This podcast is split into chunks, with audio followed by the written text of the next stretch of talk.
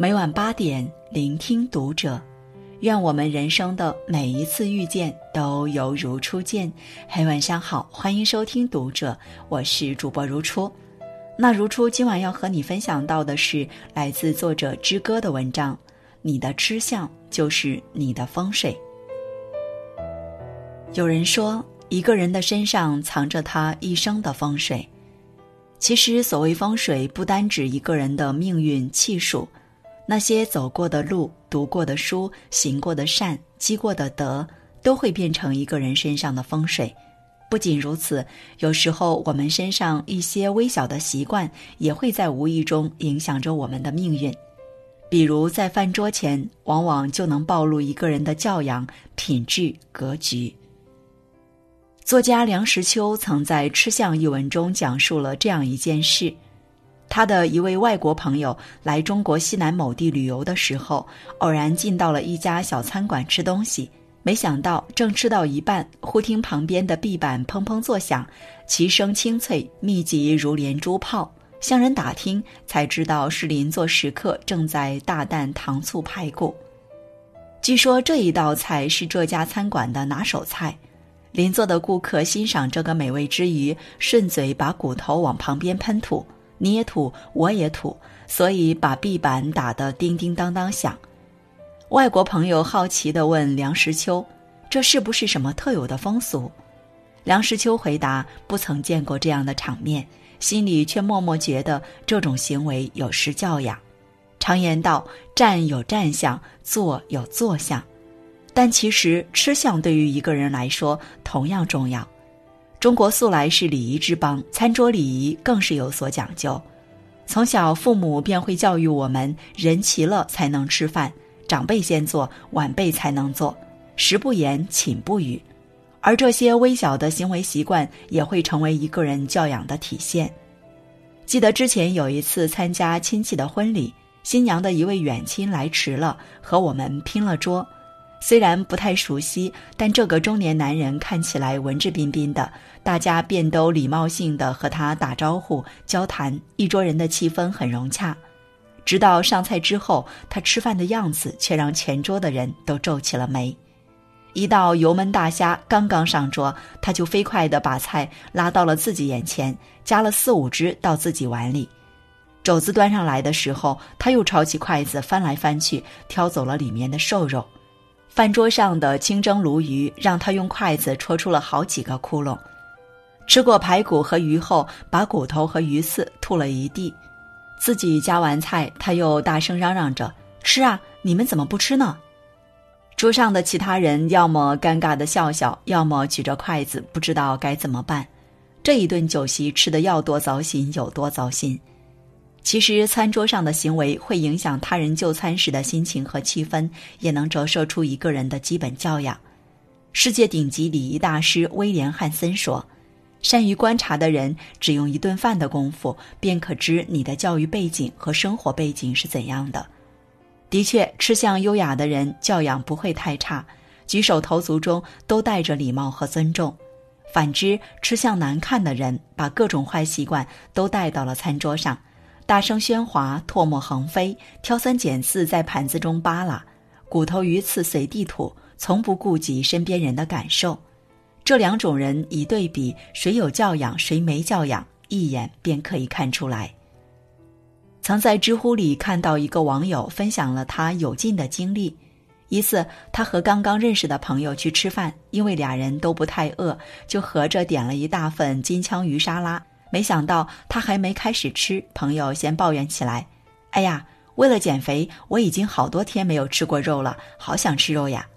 朋友一边说着，一边默默把沙拉里的金枪鱼全部挑着吃掉了。他在一边尴尬地坐着，最后终于忍不住抱怨了几句：“你把金枪鱼全吃了呀？”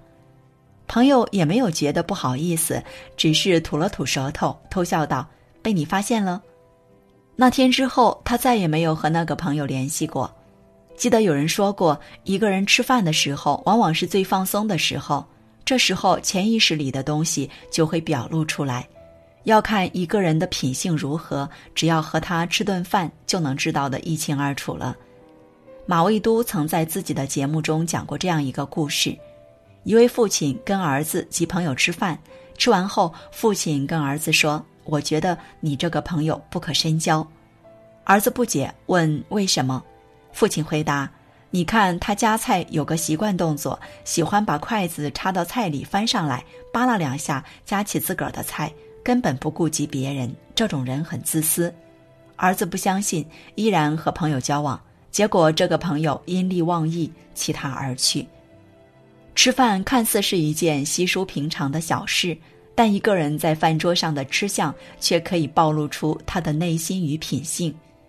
有些人唯我独尊，吃相很差，点菜时只想着自己喜欢吃辣，便都点了辣菜，丝毫不顾不吃辣的朋友。人还没到齐，见自己喜欢的食物已经上来，就开始大快朵颐。好吃好喝的恨不能一人独享，自己不喜欢的一概不尝。这样的人心里没有别人，不懂得照顾别人的感受，生活中必定也会是一个自私自利、不值得深交的人。相比起来，和吃相很好的人共进一餐，则会让人觉得如沐春风。点菜时会细心询问每个人的忌口，点的菜也会照顾到每个人的口味。会等待人来齐了再动筷子，吃饭夹菜不急不徐，不糟蹋不浪费。遇到好吃的会和大家一起分享。正所谓吃相见人品，这样的人心里总是装着他人，人品也自然是没话说。上海人说话时喜欢将一个人的行为举止称为吃相，在他们的认知中，吃相难看的人往往会被人鄙夷，不会有太大出息。著名企业家潘石屹就曾分享过一个关于吃相的故事。有一次，他想要选一个财务人员，之前他很看好自己手下的一个小伙子，但在一次饭局上，小伙子的一个举动却让他大失所望，彻底改变了看法。当时包厢里坐着很多有身份的人，吃饭时，小伙子发现桌上有一包餐厅提供的名贵香烟，便拿着给大家分发。因为很多人不抽烟，最后香烟还剩下多半包，于是小伙子便开始一根接一根的抽，连最后剩下的几根香烟，他都放进自己的口袋，偷偷带走了。这种占小便宜的举动，便是吃相难看。也正是因为这一举动，让潘石屹彻底否定了这个人。的确，一个人做事的小细节里，往往也能看出一个人的格局。很多成功的大企业家在挑选员工时也深谙这个道理。马云曾表示，自己喜欢观察人在饭局上喝酒的表现。自己不会喝酒，但好强硬撑，结果三杯未下肚就面红耳赤，开始手舞足蹈。之后又是烂醉如泥，丑态百出。这类人我不会重用。自己很能喝，但装着不会喝，并一边想方设法唆使别人喝。不看到别人烂醉倒地不罢休，这类人阴险狡诈，我也不会重用。那种自己会喝酒，依自己的酒量去喝，对别人不劝酒不唆使，悉听尊便，则可以放心重用。